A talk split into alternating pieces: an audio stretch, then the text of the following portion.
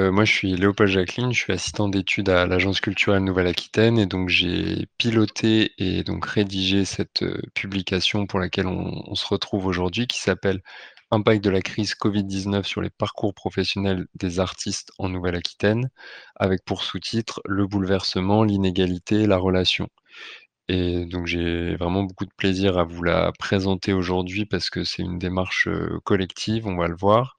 et on pense à l'agence que c'est vraiment un document qui peut, enrichir les échanges, les discussions, les imaginaires collectifs qu'on peut avoir, par rapport aux évolutions de la vie culturelle. Donc moi, je vais vous représenter un petit peu la démarche, comment ça s'est monté cette, aventure, on va dire et la publication, donc comment elle a été rédigée, quels choix ont été ont été faits. Donc la 1 chose que je peux dire, c'est ce que la publication n'est pas. Donc la publication n'est pas un récit des activités des artistes en temps de confinement. Ça, c'est très important à dire. Heu, on a évidemment parlé avec, hem, les personnes qui ont participé aux entretiens collectifs, heu, de leur vécu pendant, les périodes de confinement, ce qui s'est passé en 2020-2021. Mais ce que soulèvent les échanges et donc la publication qui est le reflet des échanges, c'est vraiment le les tendances de fond qui jalonnent les parcours artistiques des personnes et que la crise a quelque part, heu, exacerbé, heu, accéléré, renforcé certains enjeux, certaines problématiques. Donc ça, c'est un petit peu une, une note de de lecture, on va dire, avant de rentrer plus loin dans la publication. Pour vous présenter la démarche, heu, l'idée c'était, heu, comme l'a dit Thomas, d'avoir, hem, de rencontrer des personnes, heu, de pas rester uniquement dans les statistiques, des impacts de la crise, mais de vraiment savoir ce qui se jouait concrètement dans les parcours de vie, des artistes, en l'occurrence, à l'échelle de la Nouvelle-Aquitaine. Donc on a rencontré 57 artistes de tous horizons géographiques heu, de tout horizon esthétique, donc il y avait pas de barrière, heu, disciplinaire, heu, dans le dans le les entretiens, les groupes d'entretiens qui ont été, organisés et il y avait 2 objectifs, on va dire, principaux à cette démarche. C'était de regrouper des gens entre pairs qui puissent, partager des expériences, similaires ou pas, pendant un moment donné dans un espace, d'écoute, bienveillant et cetera et le 2e objectif, c'était de produire des données assez rapidement puisque, heu, je vais y revenir dans un instant, mais on a mené cette, heu, démarche, heu, au printemps 2021 et on a sorti la publication en septembre 2021. Donc ce qui, peut paraître, long, heu, puisque c'est quelques mois, mais, heu, en termes de d'études, de voilà, de production de connaissances, c'est quand même une échéance, heu, plutôt rapide. Donc je vais, juste vous, mmh, partager, mon écran pour vous, montrer un petit peu la, on va dire la timeline de de cette démarche. Alors normalement, vous voyez quelque chose s'afficher à l'écran qui se ressemble à une frise chronologique. Donc ça, c'est pour vous raconter, heu, de nouveau comment ça s'est passé. Donc, heu, il y a eu tout un travail, heu, préparatoire à cette démarche de janvier à avril avec, nos partenaires, donc, des structures qui nous ont aidés à mener les entretiens, à les préparer. Donc il s'agit, heu, heu, qui est un, une plateforme de recherche, heu, qui est basée à l'université Bordeaux-Montaigne, qui fait les liens entre, heu, la culture et le monde universitaire. Il y a eu le RIM, qui est le réseau des indépendants de la musique, le réseau ASTRE, qui est le réseau des arts plastiques et visuels en Nouvelle-Aquitaine, l'association CO, et l'ARACT, Nouvelle-Aquitaine. Donc l'ARACT, c'est, l'association régionale pour l'amélioration des conditions de travail et donc l'association CO et l'ARACT travaillent sur les questions d'emploi, de, heu, d'amélioration des conditions de travail, heu, au sens large. Donc ces partenaires ont animé les 6 sessions d'entretien, heu, au mois d'avril-mai avec nous. Ensuite, on a réalisé des réunions de débrief et cetera sur les entretiens et on a rédigé cet été la publication que vous avez entre les mains et on l'a restituée aux artistes fin août, heu, pour, heu, récolter des retours, des réactions, pour affiner la publication, pour être sûr qu'on restituait de manière assez fidèle ce qui s'était, dit, dans les entretiens. Donc,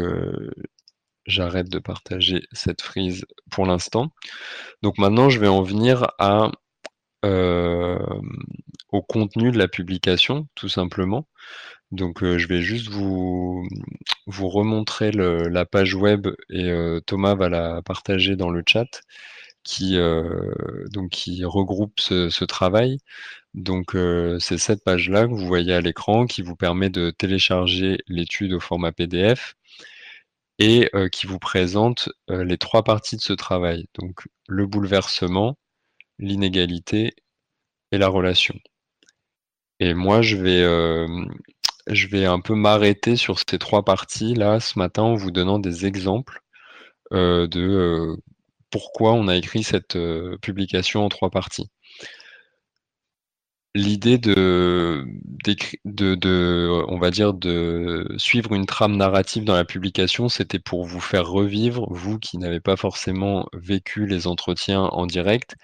toutes les thématiques, heu, qui ont été abordées par les artistes dans ces entretiens de façon, heu, organisée, mis en perspective. Donc c'est un choix de un choix d'écriture, que dont je vais vous montrer un petit peu la suite logique, ce matin. Donc, la première partie, le bouleversement, heu, je vais vous donner 2 exemples de, ce que vous allez trouver dans cette partie. C'est, heu, par exemple, la question du numérique et la question de la pluriactivité des artistes. La question du numérique, on l'a beaucoup abordée pendant, heu, l'année 2020 et 2021 sur le fait que, le numérique, changeait, les pratiques, qu'il y avait, des usages nouveaux qui étaient faits par les personnes et cetera et cetera. Mais, heu, en fait, on a eu des témoignages beaucoup plus précis de certains artistes. Par exemple, un comédien qui disait que sa compagnie avait refusé une captation non rémunérée pendant le confinement parce qu'il y avait une salle de spectacle qui lui faisait à sa compagnie comme un cadeau en lui offrant une captation de leur pièce de théâtre, heu, pour montrer leur travail même en temps de confinement. Et heu, en fait, on a échangé à propos de ce cas, heu, très concret où, hem, où les artistes autour de la table disaient: «Bah, en fait, ça partait peut-être d'une bonne intention de la salle, mais ce que ça cache, cet, exemple-là, c'est la question de la rémunération du travail artistique» qui est que, faire une pièce, que ce soit devant un public ou que ce soit devant une caméra, c'est du travail artistique et donc travail artistique doit être rémunéré. Donc en fait, cette compagnie a refusé cette captation parce qu'elle a refusé, de travailler gratuitement quelque part. Et donc en fait, ça, c'est, mmh, c'est pas quelque chose de nouveau, mais c'est quelque chose que la crise a souligné, heu, le fait de faire très attention aux questions des droits à l'image, la question de la rémunération du travail artistique. Donc ça, c'est un exemple, heu, et il y en a d'autres dans la publication sur la sur laquelle, le on s'arrête sur cet exemple dans la partie sur le bouleversement pour montrer que quelque part la crise vient bouleverser, un équilibre. C'est une situation anormale, mais en fait, ce qui se joue dans la crise, ce sont des questions qui traversent les parcours artistiques, heu, de beaucoup de personnes. L'autre exemple dans cette partie 1 sur le bouleversement, sur la pluriactivité de du travail des artistes, heu, on avait par exemple autour de la table des personnes qui, heu, travaillent pour le cinéma et qui, ont des missions de réalisation, de montage, d'écriture de scénario. Et donc en fait, la crise a, par exemple, des fois arrêté, heu, 4 des 5 activités de la personne qui se retrouvait avec une seule activité, donc beaucoup moins de ressources. Et donc ce qu'ont apporté les échanges, c'est que la pluriactivité est rarement un choix pour les personnes. Elle est plutôt une, nécessité pour, heu, subsister, en fait. Et donc on voit bien qu'en temps «normal» entre guillemets, heu, les personnes composent avec plein d'activités à droite à gauche et le la crise a mis en lumière le fait que certaines personnes étaient complètement dépendantes de la pluriactivité et d'un système, heu, assez, heu, libéralisé, et assez inégalitaire, pour certaines, pour certaines activités. Ça me permet de faire la transition sur la deuxième partie de la publication qui concerne, l'inégalité. Donc sur cette,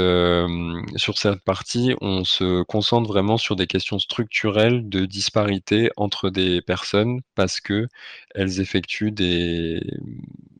des activités créatives dans des champs disciplinaires différents, plus ou moins rémunérateurs, plus ou moins subventionnés etc.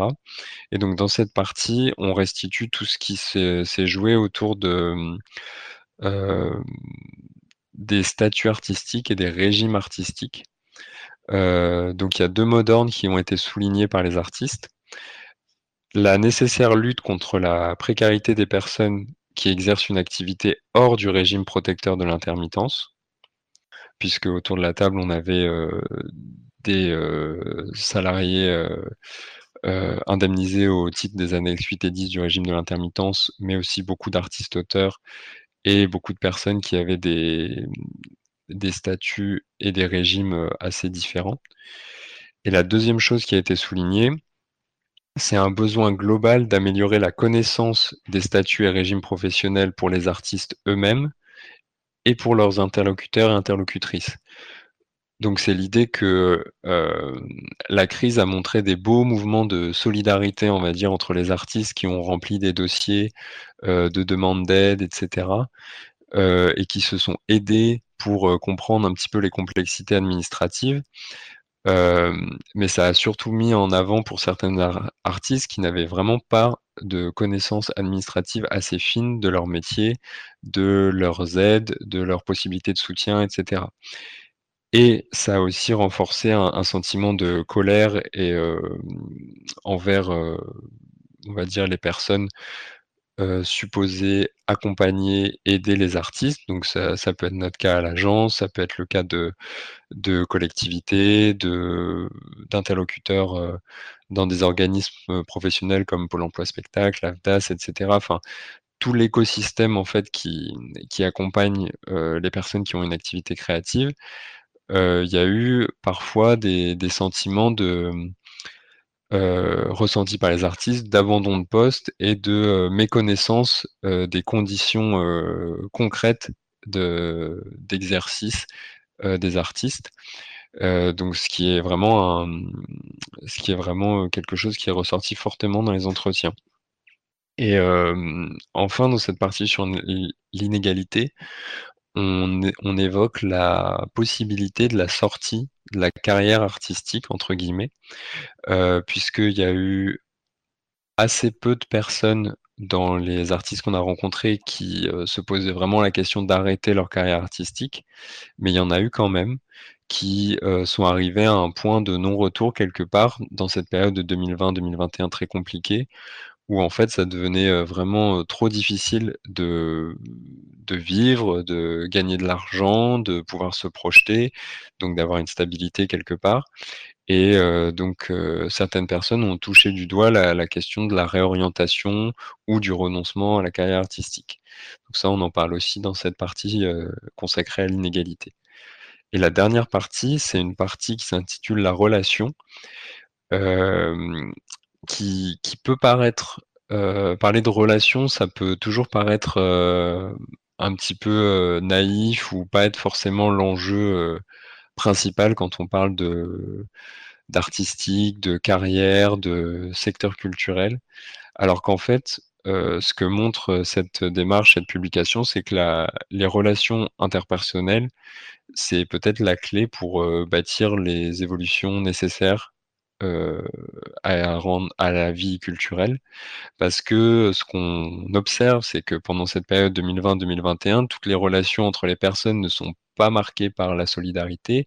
la sincérité ou la confiance réciproque. Et que quand, par exemple, pendant la crise, un lieu a maintenu son soutien pour un spectacle en cours de production, que des personnes en position d'accompagnement euh, ont été présentes pour aiguiller, rassurer les artistes, bah, des relations de confiance basées sur l'empathie se sont nouées. Et encore une fois, ça peut être de, ça peut vous paraître de l'ordre de relations interpersonnelles, mais on voit que c'est c'est toute la différence en fait, heu, ça fait toute la différence pour, heu, pour bâtir des projets sur le long terme, heu, sentir une envie commune, réciproque pour, heu, aller vers des des projets peut-être un peu plus risqués et cetera. Et et donc du coup, c'est, hem, je vais pas vous donner plus d'exemples sur cette partie-là, mais en tout cas de, terminer la publication sur cette question de la relation, ça nous paraissait primordial au vu de, au vu des échanges qui ont eu lieu pendant les entretiens et des exigences qui étaient, heu, formalisées par les artistes, de participer davantage aux prises de décisions communes, heu, concernant les problématiques qui les concernent, donc les politiques publiques, heu, de la culture. Hem et toutes ces, mmh, toutes ces exigences et toute tout ce cette colère parfois qui s'exprimait, hem, était au final une dynamique qui nous a, mmh, donné le sentiment qu'une, heu, qu'il y avait une vraie énergie collective qui pourrait, heu, permettre de sortir par le haut de cette période qu'on traverse, heu et qu'on traverse encore aujourd'hui.